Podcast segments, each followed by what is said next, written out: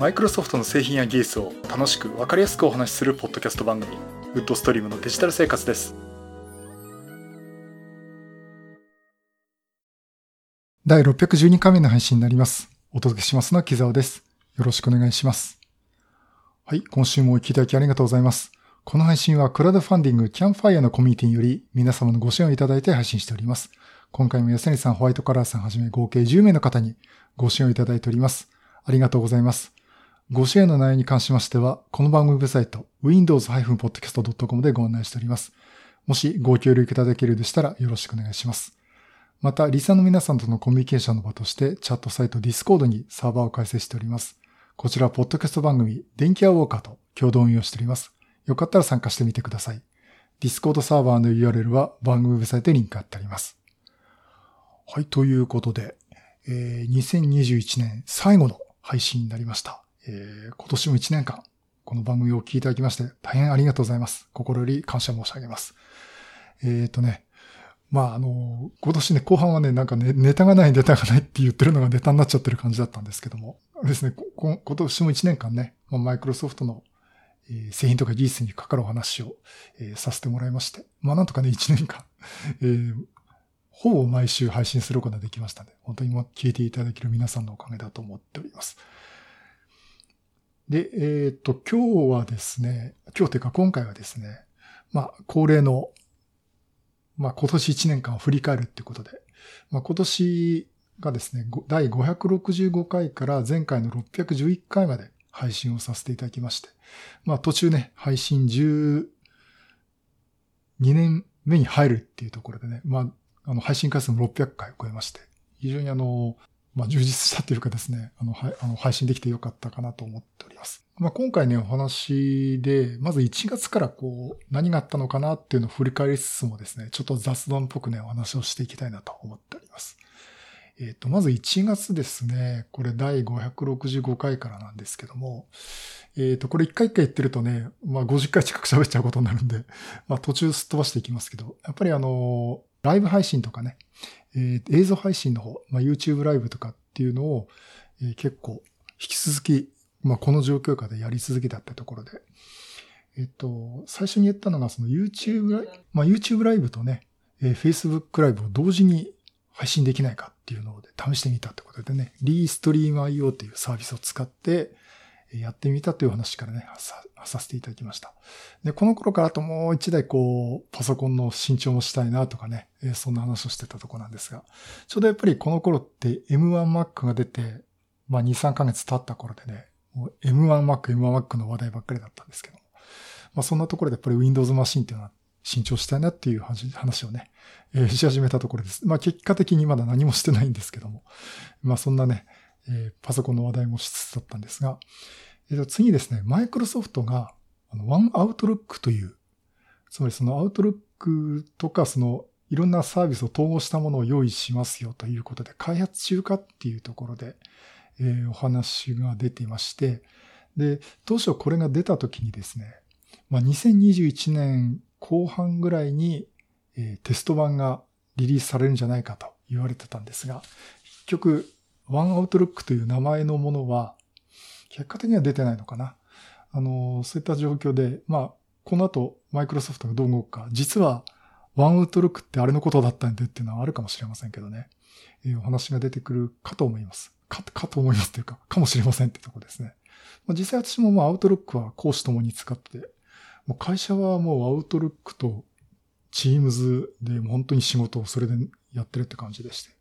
まあそういった意味であの、アウトロックの方にですね、スケジュールからないからもう一緒に管理できてますんでね。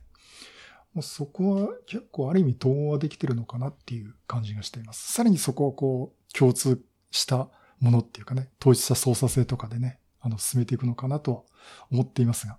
まあ、ここら辺ね、またこの動きを来年も含めて楽しみにしたいなと思ってます。そしてですね、次あのデバイス関係今年は結構出て、まあ、この後にもちょちょくちょくお話ししますけど、えー、Surface Pro 7 Plus というのが出ました。これあの、法人向けモデルで、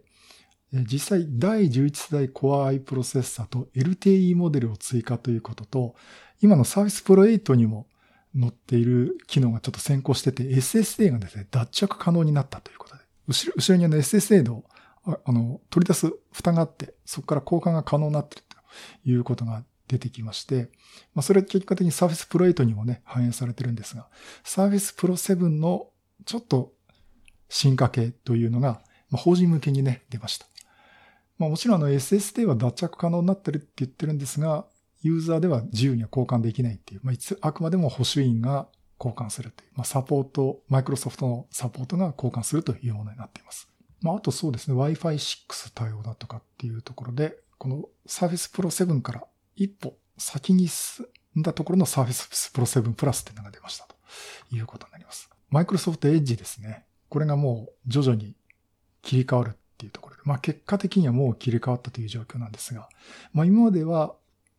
その時まではですね、マイクロソフトはレガシーエッジと言ってる、まあ、エッジ HTML をエンジンとしたマイクロソフト独自のものだったんですが、これをその Google の Chrome でもやってるプロジェクトの Chromium ですね。オープンソースプロジェクトですが、そのプロジェクトに参加して、中のエンジンは Chromium のエンジンということで、Chromium 版エッジというそれも一昨年から出てるんですけども、もうこれでいよいよ完全に切り替わりますというところで、4月から切り替わりますよって話が正式に出たところです。それと、えっ、と、これあとパソコン関係でですね、バイオ。これが新型が出たっていうところで、えっ、と、この後にもさらにお話ししますけど、まずあの、新型バイオってことで、12.5インチ型ってて SX12 というモデル。で、ここら辺があ、違う、SX12 じゃない。そもそもバイオ Z だな。うん。あの、バイオ Z がですね、えっ、ー、と、正あの、発売になったということで、まあ、非常にあの、高いモデルでした。えっ、ー、と、やっぱり、あの、最高峰のフラッグシップモデルで、だけにあってね、すごくいいんですが、やっぱりなぜ高いと。で、あの、前治さんも、ね、カートに入れては諦めて、カートに入れては諦めてって言ってましたんで。まあ、あの、使った方はですね、私の周りにはいないかな。うん、でもやっぱりこう、バイオっていうのは作り続けてほしいなと思いますし、やっぱりフラッグシップモデルっていうのが出たっていうのは嬉しいんですが、ちょっとやっぱり価格競争的にですね、結構厳しいのかなと思っております。まあそれでね、その話題の中で、じゃあ現状のバイオどうなっておりますかっていうことで SX12 だとか、あと A12 というね、あの可変型のモデル。えー、これがもうあったんですが、当時も第8世代高プロセッサーっていう Windows 11ギリギリの世代に持ってってまして、あとは SX14 とか S15 っていうのが、まあ、今年の2月の時点では出てますというちょっと紹介をさせてもらいました。で、この後ちょっとお話はまたバイオ出てきます。そして、またマイクロソフトのソフトウェアの話になりますが、パワーオートメーション、パワーオートメイトデスクトップ。えー、パワーオートメイトデスクトップで、まあ、いわゆる RPA と言われています、まあ、Windows を自動操作して効率上げようっていうまあ、流行りのものなんですが、そのパワーオートメイトデスクトップという、これクラウドサービスじゃなくてデスクトップ上でも動かせますよというサービスが、えー、無償で使えるようになりましたということに、いうことになりまして、まあ、イグナイト2021でね、発表があったんですけども、まあ、これで結構その、アプリを起動したりボタンを押したとかマウスを操作するとかね。それを一回組んだものをループさせて繰り返し処理をさせるとか。というところで、えー、いろんな便利にできるっていうことで。まあ、実際操作したのを覚えさせて、それをちょっと書き換えて、え繰り返し操作させるとか、まあ、あの、そういったところができるっていうことでですね、このパワーオートメイトデスクトップっていうのは結構みんな注目して、まあこれでね、本書いた方もおりますし、まあ実際今書籍とかも出てますんでね、まあ見ていただくといいかなと思ってますけども、まあこれはありがたい、こう、無償提供ということでね、すごくありがたいと、ありがたいなと思っております。あとはやっぱマイクロソフトエッジ。またエッジの話がありますけどね。これもちょっとバージョンアップがどんどんしてって、この時期に、あの、エッジのタブですね。これが垂直タブっていうものになったって、それが対応になったっていうところで。私もあと気がついたらもうできてるっていう感じだったんですけど。あの、例えばエッジのこうタブって、まあブラウザのタブですね。横にどんどん広がっていっちゃうっていうところで。まあ見づらいところもあったし、あともう今ワイドモニターっていうのが多いんで、そんなに横方向あってもですね、余っちゃうくらいなところがあったんですね。だったら、その余ってるようなところで縦方向に開いてるタブを表示させようってことでね、この縦タブというのが出てきました。まあ私これ非常にありがたい機能で、まあこれはないともうエッジは使いづらいと思ってますし、実際 Mac の方もでもですね、Safari を使わずに Microsoft Edge を使ってこの縦タブを使っています。あとは、まあ Windows 関係もですね、どんどん動きがあって、当時は、これ、例えば4月ぐらいの話だったんですけど、まだね、Windows 11の話なんで出てこないんですね。あの、Windows 10X で、次は 21H1 がちょうどもう4月に出る、4月5月に出るってところで、次が 21H2、この時に大幅な書き換えがあるぞって。でも今からテストでそこまで間に合うのかななんて話してたところです。もう本当にこの頃はね、Windows 11が出るなんて思ってもみなかったという状況でした。まあ、あの、そういったところで、Windows もどんどんどんどん回収されていって、ここでですね、アイコンが一新されたんですね。あ、されるっていうか、これから新されますよってことで、インサイダープレビューで、えー、出てきまして。まあ、あの、斜めから見た感じのアイコンから正面から見た感じのアイコンに変わって、例えばメモ帳のアイコンもですね、長い間水色のこう、ノートみたいな斜めから表示してるのを、本当フラットデザインの正面から、なんかノートの表紙みたいなね、え、ものに変わるとか、え、そういうふうにどんどん切り替わりしております。まあ、結果的にもう Windows 11になってからも、もう全面的に切り替わったという感じになっています。まあ、そんなのが、こう、インサイドプレビューでね、見せ始めたというところでした。あとはワンドライブの同期クライアントが64ビット化するっていう話もありましたけど、まあこれ特に影響なかったんですけどね。あの、60ビット化したっていうことで、えー、結構その、メモリアクセスとかも余裕がありますんで、まあ、効率良くなったというか、パフォーマンス上がったのかなと言われていますが、ちょっとあまり体感的にはですね、私も感覚では変わらないなという感じになっています。そして4月になって、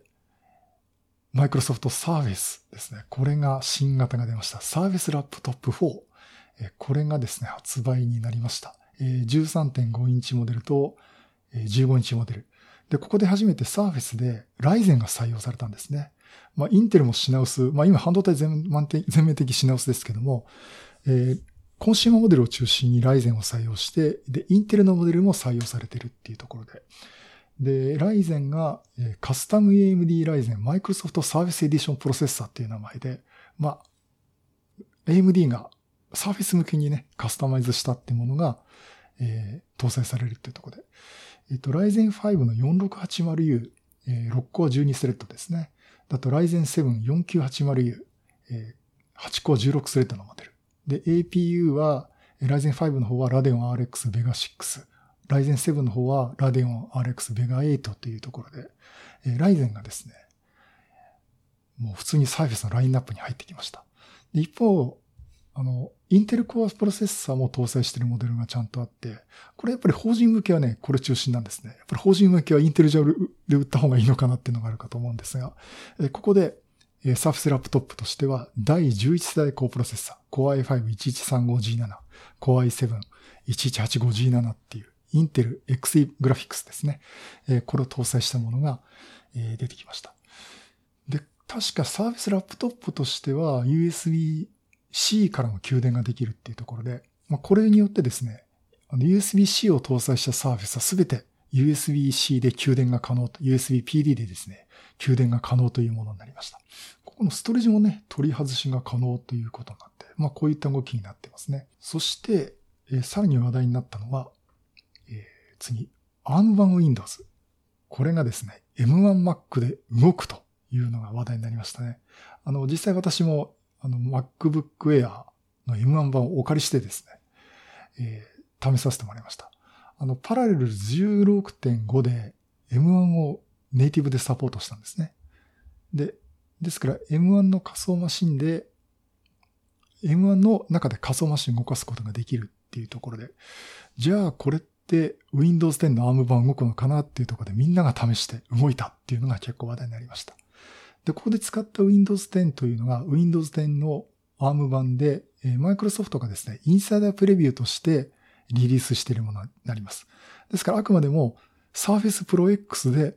試す。もしくは他にあの、レノボとか HP からも ARM 版の Windows マシン、ノートで出てましたんで、これで試すものですよっていうところで言ってたんですが、えー、実際これね、VHDX 形式という仮想、ハイパー V のイメージで提供されてて、これそのままパラレルズで読めるんですね。で、インストールしたら動くかったら動いてしまったということになります。まあ、実際あの、これで結構快適に動くっていうところもありますし、まあ、タックポッドキャストの大道さんとか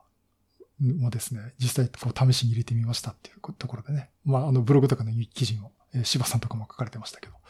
まあ、あのー、そういったところで、えっ、ー、と、M1Mac で Windows が動くっていうのはちょっと話題になりました。ただこれ結構、あの、厳しいところがあって、あの、これあくまでもインサイドプレビでテストするっていう範疇ではいいと思ってるんですが、これを常用する、つまり通常利用するっていうところになると、まあ、あの、サポートはもちろん受けられませんし、マイクロソフトとしても OK にはしてないんですね。ですからその正式な ARM 版の Windows が MMAC に提供されたということではないんですね。あくまでもお試しということになります。まあ、あの、実際その後で出てきた話で、その ARM 版 Windows っていうのは、そのクアルコムとの独占契約をしていて、他のプロセッサーのには提供できないっていうのもあったっていう話も出てはいましたけども、まあ、この後ですね、結局マイクロソフトとしても、えー、っと、そういった提供はしないという話は、えー、一旦はしております。ただちょっとこの後状況はわからないかなと思ってますんで、まあ、ここら辺のね、動きもすごく注目していき、まあ、来年もね、注目していきたいなと思ってます。まあ、M1Mac はね、うん、私もちょっとどうしようかなっていうところが相変わらず考えてて、あの、外に出歩くことなくなったんで、ノートパソコンとか使わないんですよね。今 MacBook Pro のレート2016までありますし、使ってますけど。まあそういったところで、あの、考えとこうってもどうもやっぱり M1Mac のね、MacBook Air ですね。あれはね、なんとか欲しいなと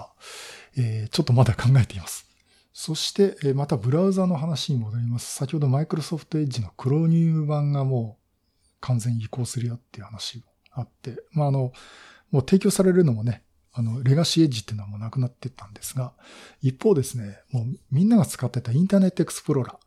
ー、えー、こちらはですね、2020年、2022年6月15日、来年の6月にですね、完全にサポートを終了します。そして、えー、もう過ぎてしまいましたけど、今年の8月17日に、えー、Microsoft 365及び他のアプリケーション、ウェブアプリケーションについても、えー、完全サポートを終了させますということになりまして、えインターネットエクスプローラーも正式に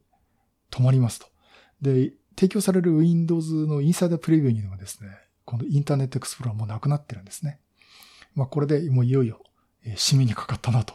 いう感じになってます。で一方あの、Microsoft Edge 自体には、あの IE 互換モードっていうのがあるんですけども、で、少なくともこれ2029年まではサポートするとは言っている状況なんですね。あとはあの、長期提供型の Windows、LTSC ですね。ロングタームサービスズブランチャンネルですね。ロングタームサービスズチャンネルとか Windows サーバーについては一旦除外としてるんですが、OS のサポート終了までですと言われています。で、先ほど今、あの、2029年までサポートと言いましたけど、それはもう1年以上前には告知はしますよということになっております。まあさすがにこの時期になるともうあんまりさすがに普通にね、使われなくなるのかなと思っています。そして、6月になって、6月25日になって、マイクロソフトが What's Next for Windows Digital Event というイベントを開催するっていう発表をしました。で、ここで、どんな次の Windows を発表しますと。で、開発コードネームサンバレーと言われる次世代バージョンが出てくる。で、おそらくこれは Windows 10の 21H2 でしょうと。うん、ただ、今、インサイダープレビューの状況を見ると、あんまり大きな変化が見えないっていうのと、この時点で Windows 10X っていうのがキャンセルになってしまったっていうのがあるんで、一体どんな Windows が出てくるんだろうっていう話があったんですね。で、どうなるんでしょうね。ワクワクしますね。なんて話をしてたところで、え、いよいよその6月5日のちょっと前に、次の Windows、Windows 11らしいっていう噂が出ました。まあ結局この噂っていうのはリークで結果的に正しかったんです。正しかったって合ってたんですけどね。あの、私もこれ番組の中では、これ信憑性がない話なんで、えー、あくまでも雑談レベルで聞いてくださいっていう、話半分で聞いてくださいというお話をしたんですが、もう実際の、ライターのね、阿久津吉、阿久津吉和さんとかはもう記事として書かれていて、こういう方向になりそうだと、Windows ドーム11って名前が出そうだって話が出始めました。で、この Windows 11っていうことが出たことに対してですね、いろんなそのスクリーンショットだとかっていうのが出回っちゃったんですね。で、これに対して、えー、マイクロソフトがですね、Google に DMCA 削除の申請をしたらしいという話が出たんです。これデジタルミレニアム著作権法ということで、著作権に触れているものについての削除申請をするっていうことで、これをやることによって検索対象に出てこなくなるっていうんですね。だからもう、マイクロソフトがこの噂止めてくれって Google に言ったっていう、じゃあこれ本当じゃんって話になったという、ものになります。まあ、そんなところで、えー、6月25日午前0時、パナイさんがまたドヤ顔でですね、Windows 11を発表ということになりました。あ、Windows 11、本当に Windows 11なんだっていう。で、あのね、Windows は Windows 10が最後のバージョンですって言ったのに11じゃねえかなんて言って文句言ってる方も 結構多かったんですが、あれ結構微妙な話で、公式にはですね、言ってないんですよ。で、結構そのマイクロソフトの当時のからの社員も含めて Windows 10が最後って言っちゃったじゃないかなんて言ってた方もおるんですけども、これあの、実際はですね、あの、開発者の方が Twitter かなんかでこれが最後ですっていうような言い方をしたっていうフレーズが残ってるだけで、実際あの公式文書としてはですね、Windows 10が最後とは言ってはいないんで、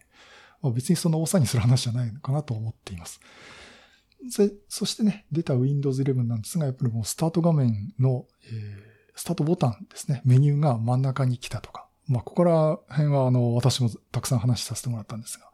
まあそういったところも、えー、あって、まあリーク情報通りだったなっていうところもあったんですが、やっぱりびっくりしたのが、えー、ハードウェアの制限をかけてたっていうところなんですね。えー、第8世代コアプロセッサー以降、ライゼンは第2世代以降、で、TPM2.0 を搭載していることっていう、まあ、いろんな条件があると、結構足切りになってしまったっていうマシンがあってですね。つまり第7世代以前、つまり Core i5 でも7でも、7000番台以前のものは全部 Windows 11が走らないということになります。まあ、あの、特例的にですね、Core i7 の、えー、と9という型番がついた78なんとかって番号についてるやつ。あの、Surface Studio 2ですね。えそちらについてるものについては、えよく調べたら条件は合ってたんです。これも対象にしますということになったっていうところがあるんですが、まあ実際第8世代以降ということで、本当にじゃあごく最近に2、3年前のパソコンしか使えないじゃんということで結構話題になりました。あの、インサイドプレビューの段階では、この制限はまだなかったんですけども、えー、チェックツールで、ね、かけるとね、えこれ対応してませんっていうのが出てきたっていうのでね、結構騒ぎになりましたし、このチェックツールもね、何がダメかっていうのを最初のバージョンで言ってくれなかったんで、あの、どうすればいいんだって話も出たと思います。でこれやっぱりあの背景としては、セキュリティの重視とか、えー、いうところがあって、基本的にですね、あの、Windows の作りが変わってきてるんですよ。あの、どこのからのバージョンだったかなんですが、あの、基本的にもう仮想技術がありきの上で Windows が動いてるっていうところがありまして、ここでですね、VBS っていう Virtualization Based Security とのと、HVCI、Hypervisor Enforced Code Integrity っていう、えー、いうこと、そういったセキュリティ上の仕組みですね。これもちゃんと使いましょうということになりまして、これを搭載しているのが、インテルの第8世代コアプロセッサー以降ということになりました。だからそういったところでかなりセキュリティを重視した作りになってる。で、一方その、ハードウェアは結構進んでたんですね。例えばその TPM2.0 っていうセキュリティコードを持ったチップ。まあ、これ、ソフトウェアのシミュレーション、CP のシミュレーションでも動く、エミュレーションでも動くんですけども、まあそういったものをやってガードをして、さらに VBS にしても HVCI にしてもセキュリティ上の仕組みっていうのは、ハードウェアの方ではきちんともできてたんですよ。ただ、ソフトウェアの方が実は OS が追いついてなかった。これがなくても動くっていう状況なんで、これからのより安全な強固な Windows を目指すんであれば、この機能をちゃんと使って、この機能が使える安全な Windows であることっていうところで、えー、制限をかけたんですね。これがあの、やっぱり Windows 10と11の、あの、大きな違いなんですね。あの、私も確かにこれ番組の中では、おそらくマーケティング上のバージョン番号の付け方の違いでしょうっていうことも言ったんですけども、まあ、いろいろ聞くと、本当に安全な Windows と目指すためには、ここはこういうふうに線を引かざるを得ないでしょうというふうに言われています。あの、ですから、あの、今でも、なんか、なんとかこう細工してすり抜けてね、対象外のウィン、あの、ハードウェアでも Windows 11動かそうなんていう動きがありますけども、あれ本当にあの、実は危険な話で、自己責任でね、セキュリティが守れなくなりますんで、まあ、あの、あまりお勧めできる話じゃないかなと私は思っています。で、この後ね、ずっとね、結構 Windows 11の話、まあ結構私も、書き入れ時だって言いながらね、えー、喋ってまして。まあこれね、番組の、えー、バックナンバー聞いていただくとか、YouTube とかもね、聞いていただくといいと思います。あの、YouTube の方は、あの、今でもトップの画面でね、Windows 11の紹介が流れるようになってますんでね、そこ見てもらえればいいかなと思っています。そして、えー、このクラウドクラウドっていうのはもうずっと言われていて、まあ、マイクロソフトもね、基本的にもう Azure クラウドのを中心に回してるんですね。結構マイクロソフトの社員の方も、えー、ちょっと具体的な数字は言いませんけど、ある一定以上の時間はもうクラウドクラウドに避けて他の時間は何してもいいよ。目的ちゃんと達成できるならっていうくらいの、えー、ところで、結構もう本当に Azure クラウドという方にシフトしてるんですね。だから我々、我々ってか私みたいな Windows 屋さんはですね、うん、これからどうなるんだと思ってたんですが、そんな中、いわゆるクラウド PC と言われてたものがついに発表されました。これ Windows 365というものですね。あの、つまりクラウド上にある仮想マシンで Windows を動かして、それをみんなでリモートで使うというものになります。でこれは以前からですね、あの、Microsoft Azure の中で仮想マシンを立ち上げて、それをリモートで使うってことはしてたんですね。これもずいぶん昔からやってます。えっ、ー、と、私が2015年の、えっ、と、海外、えー、まあ今言ってみるかもう中国に出張してた頃なんですけども、あの、その時もえっ、と、まあ、いろんな 事情をさっぴいてですね、あの、Azure が使えたんですよ。まあ、Azure と Office 365は中国政府が認めて使わさせてもらってて、それ経由で、当時そのサーフェス RT、あれ？どうしてたかな？サーフェス RT でしたね、当時ね。サーフェス RT2 だったと思いますけど、それを持ってって、Azure に仮想マシンを立てて、そっからアクセスしてた。何をアクセスしたかっていうと、ツイッターとかね、フェイスブック。それをアクセスしたんですね。あの、中国のね、国内からアクセスできないんですよ。まあ、これ以上喋るとやばいかもしれないんで、ほどとにしときますけど。だから、一回 Azure の仮想マシン立ち上げて、そっから見れるとこ見てたっていう。うん、まあまあ、そんなとこもやってて、結構その仮想マシン、それが2015年だったんで、その頃からまあ使ってたんですけど、で、これの後にその Windows Virtual Desktop っていうのが出て、まあ今 Azure Virtual Desktop っていうのがありましたけども、えー、これがその、実は重量課金制だったんですね。で、それに対して Windows 365っていうのは月額、定額で利用できるっていうことになりまして、えー、例えばその CPU は何コア、メモリーは何ギガバイト、ストレージは何ギガバイトっていうところで契約をして、えー、月額固定でね、払うということで、まあ、一番安いコースを選ぶと、えっ、ー、と、2700円ぐらいかな。あの、Windows 10のライセンスをもともと持ってると500円割引になるっていうものがありまして。で、この Windows 365っていうのが、えー、展開されました。実際発表があったのは7月なんですが、8月2日よりですね、サービス開始ということで、えー、利用できます。で、実際私もこれ1ヶ月、まあ、いろいろレポートするっていう意味でも、えー、契約をしまして、えっ、と、一番安いコースだったんですけどね、まあ、3000円ぐらいで払って試してみました。で、実際使うとパフォーマンスが結構良くてですね、あの、使い物になるという感じでした。どうなんだろうっていうのはあったんですけどね。あとはその、パソコンからも使えるし、iOS、例えば iPad とか iPhone からも使えるってところでね、まあこれのデモンストレーションをしましたんで、まあ、の、YouTube とかでも見ていただければなと思っております。そして、あの、Windows 11が出たことによって、Windows 10ってどうなるんだろうっていうのも話題になりました。あの、これちゃんとね、Windows 10というのも出るということで、もうすでにね、リリースされてますけど、21H に、これがリリースということが発表されました。えこれビルド番号19044ということで、Wi-Fi のセキュリティ強化をしますっていうことと、Windows Hello の、Windows Hello for, あ、Windows Hello for Business ですね。ここら辺のあの、アクセスが簡略化される、まあ便利になるっていうところと、あと Windows Subsystem of Linux で、えー、GPU のコンピューティングをサポートして、えー、より効率的に動かしますっていう、えー、まあこれ、項目としては本当3つだけなんですけど、これが、えー、Windows 10 21H2 としてリリースをされます。だから Windows 10自体はね、あの、サポート期間まだ2025年まで使えますんで、まあ Windows 11じゃなくても Windows 10は引き継ぎですから、Windows としてはまだまだ使うことができます。その後はだいぶネタ切れっぽいところが続いて、えー、私もね、今ね、あの、な、第何回で何喋ってるかってメモ帳を全部ワン、 OneNote で記録してるんですけど、えっ、ー、と、この間ね、31.5インチの 4K モニター買いましたとかね、えー、そんなところをしてて、あとは Windows の小ネタをお話ししてたんですけども、えっ、ー、と、そこの中ですね、えっ、と、その Windows 11が、え11月5日に正式リリースになるっていうニュースがありました。あの、多分ホリデーシーズンとかそんぐらいのパソコン発売に間に合わせるのかなと、あと、この後出るだろうサーフェスの新型で合わせるのかなっていう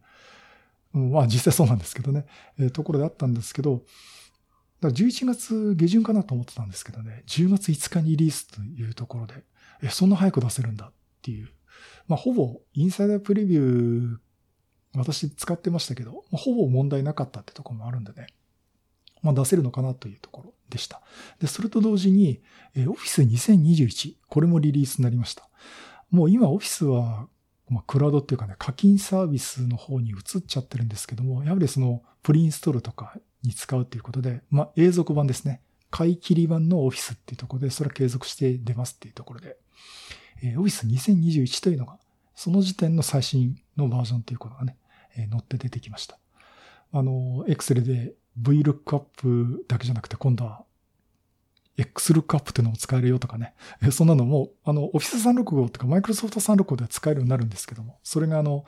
Office 2019から2021で変わりますよっていうのはね、いくつか項目として出ていました。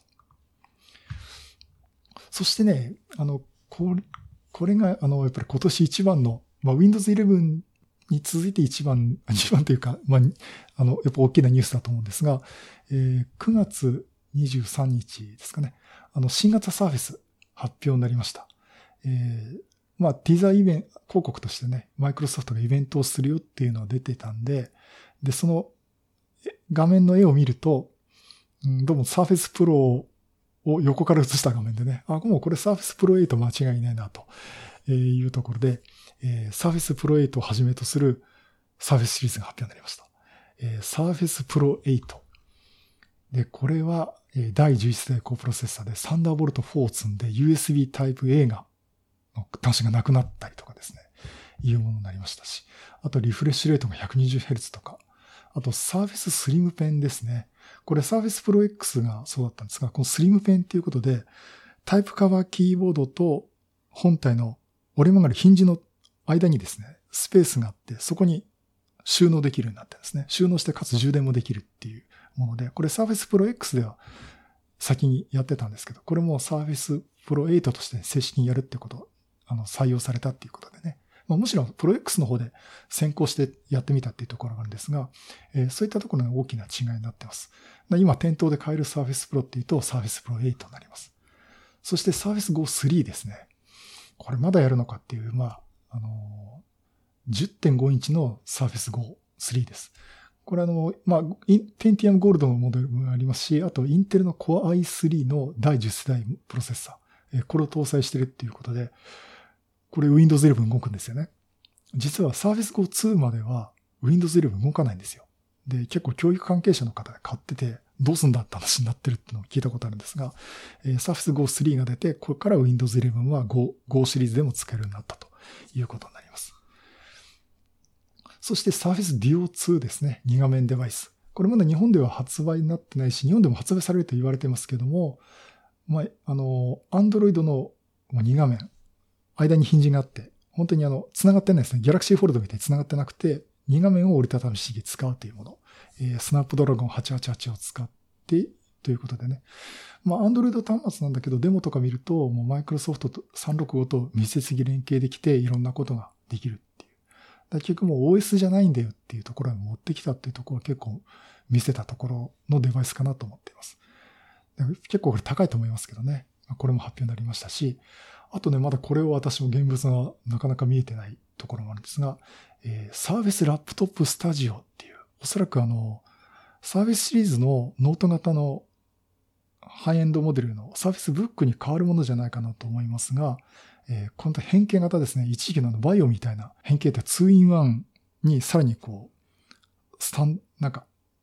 スタジオモードっていうね、えー、モードとかを加えた、もう、持って、そういった形にも変形できるようなね、もので、えー、かなり高精度なサービスラップトップというのも発表されました。これ第11世代コールプロセッサーとか、上位モデルになると GForce RTX3050Ti を搭載したとかですね。これグラフィックプロセッサーで。あとサンダーボルト4。あと14インチモニターの 120Hz。えー、というところで、あの、キーボードもマウスパッドもすごくいいものを使ってますっていうところで、おそらくサービスシリーズのハイエンドモデル、フラッグシップモデルになるのかなと思っています。まあそういったね、サーフェスシリーズの発表もあって、さらに海洋プラスチック製のマウスっていう、これまあ発売になってます。Amazon でも買えますね。3000ちょっとで売ってますけども、環境、エコとかを考えたところで、マイクロソフトオーシャンプラスチックマウスっていう、まあ、その海に廃棄されたプラスチックを回収して、それを原材料にして再利用しましたというマウスになります。結構ね、これ作るの大変だったらしいですけどね。その発表もありましたし、あとは、サーフェスアダプティブキープットっていうことで、あの、よりこう、視覚的にとかね、あの、その操作とかっていうのを手助けするような、例えば触っただけで何のボタンかわかるかとか、あとサーフェスのパネルを開けるときに、ちょっと指で引っ掛けて、えー、開けやすくするとかですね、えー、そういったキットも出ますという発表がありました。これ結構大きな発表だったと思うんですね。まあ、そんなところでね、やっぱり、あの、その前の年で Surface Pro 8出なかったんで、あの、今年になって Surface Pro とかのシリーズのフルモデルチェンジになったということになります。あとは、まあ、だいたい後半に入っていくとですね、あの、Xbox ネタを私もいくつか話しまして、あの、Xbox クラウドゲーミング。えー、これがサービス開始ということになるっていうことで、あの、これ、すぐにね、先日あの、Xbox ゲームパスでもお話ししましたけども、あの、この X、その前に、その Xbox クラウドゲーミングっていうところで、その高い性能の GPU とか CPU とか載せてなくても、あくまでもそのクラウドでゲームを化して、それをストリーミングとして受けて、その中でゲームができるというものになってて、まあ、これがね、あの、Xbox のサービスとして、もちろんパソコン、iOS とかのデバイスとかでも使えるようになるっていうことで、えー、サービスが開始されました。まあ、初月100円で、その後は、まあ、毎月1100円なんですけどね、それで遊ぶことができるという話になりまして、私もちょっと試してみました。まあ、やっぱり配信なんでね、あの、グラフィックはあまり綺麗とは言えないんですけども、遊ぶことは遊べるっていうことで、まあ、これはこれであの、面白いと思いますし、私も結局、Xbox ゲームパスは契約して、結構今でもゲーム遊んでますんでね。まあ、これはやっぱり、そうですね、Windows 11 Surface シリーズの次に、やっぱり私としては注目した面白い話だったと思います。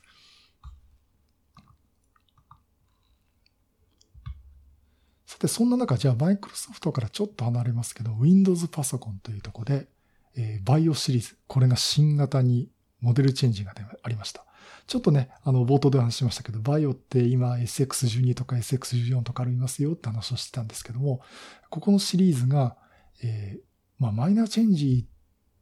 という形結構中身が変わった形でモデルチェンジになりまして、えー、 VAIO SX12、これ12.5インチのモニター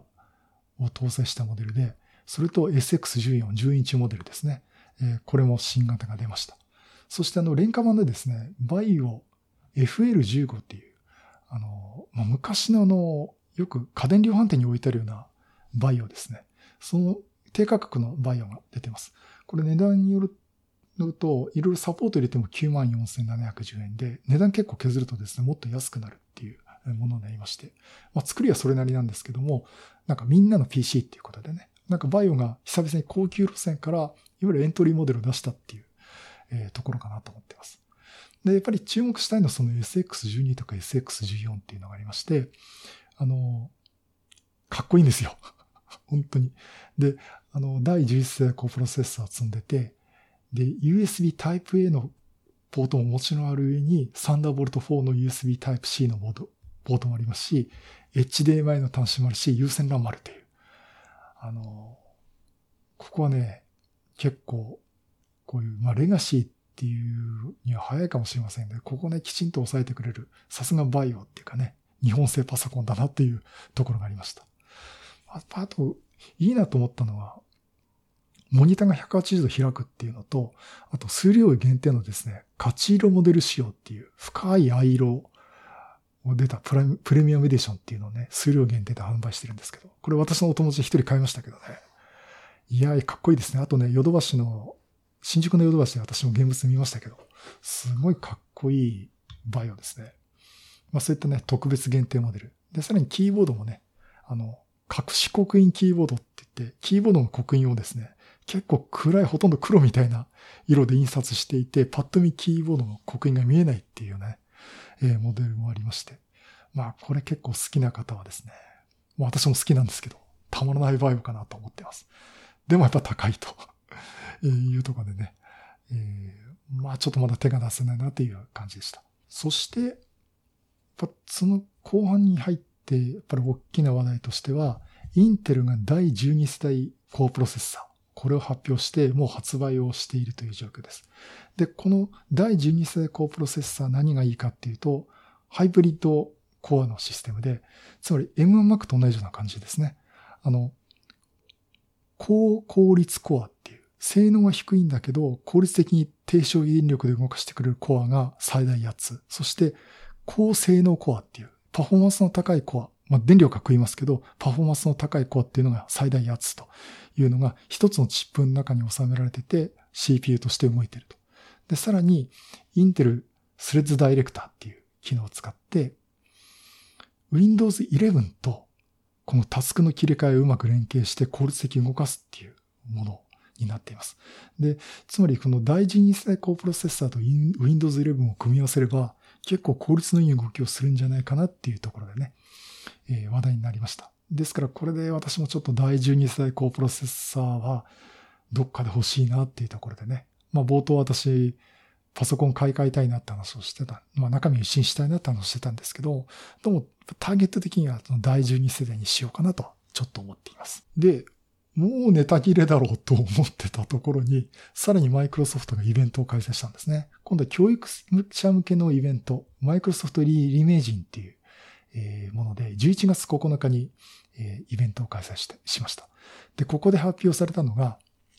まあ、あの、教育市場向けだけなんで普通は買えないんですけども、サーフェスラップトップ SE という教育市場向けの廉価版のサーフェスですね。お値段が3580円からっていう。まあこれ CPU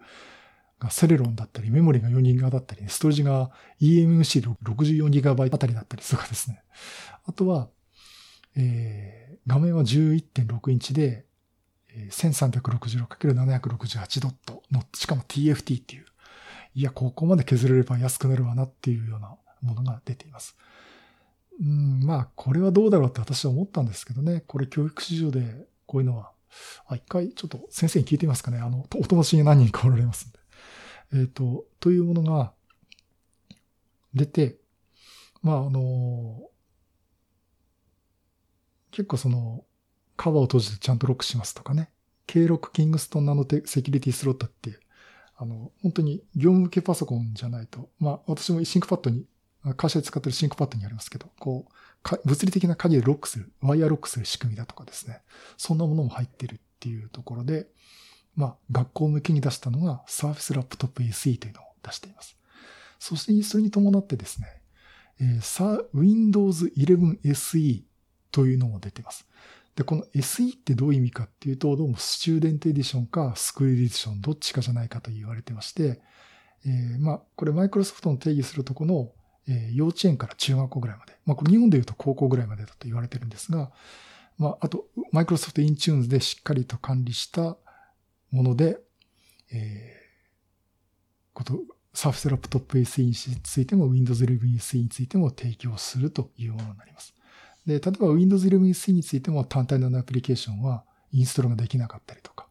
あとは、その Chromebook とかの差別化ってとこで、Chromebook はネットが繋がってないと使えませんけど、Surface Laptop SE、Windows 11 SE はスタンドローン、つまりオフラインの状態でも使えますっていうところね、まあ、マイクロソフトは、えー、言っています。まあ、あの、こういったね、教育市場向けっていうのも展開してるっていうことですね。まあまあ、お話を大体してると、まあそんなところでね、今年1年間、えー、なんかネタがないないって言ってる割には、実は結構盛りだくさんお話ができて、まあ結構波があるんですよね。Windows の話題が発表された時とか、Surface の話題が発表された時っていうのはもう話題山盛りなんですけども。まあ結構波があるものも、やっぱりマイクロソフト、えーまあ、私の一応注目してる分野の Windows と Surface とかのデバイス、もちろん他のバイオとか他のメーカーのパソコンもですね、えー、これちょっとこう振り返ってみると、あ結構今年もいろいろあったなっていう感じをしております。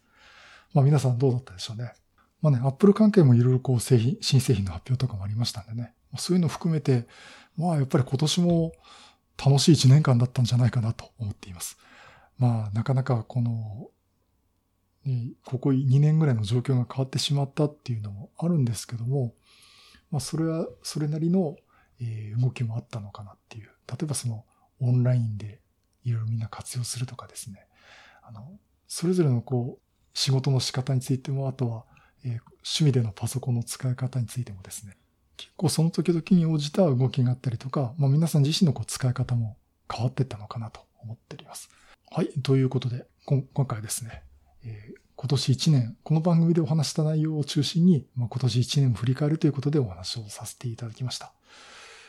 えっ、ー、と、まあ、ということで、あの、今年も1年間お聞きいただきましてありがとうございます。まあ、あの、来年もですね、マイクロソフトの製品とか技術とか、楽しくわかりやすくというのを目標にですね、お話をさせていただきたいと思っておりますので、今後ともよろしくお願いいたします。はい、えー、ということでね、これで、えっ、ー、と、今年の最後の配信とさせていただきます、え。皆さんどうも1年間ありがとうございました。また来年もよろしくお願いいたします。良いお年をお迎えください。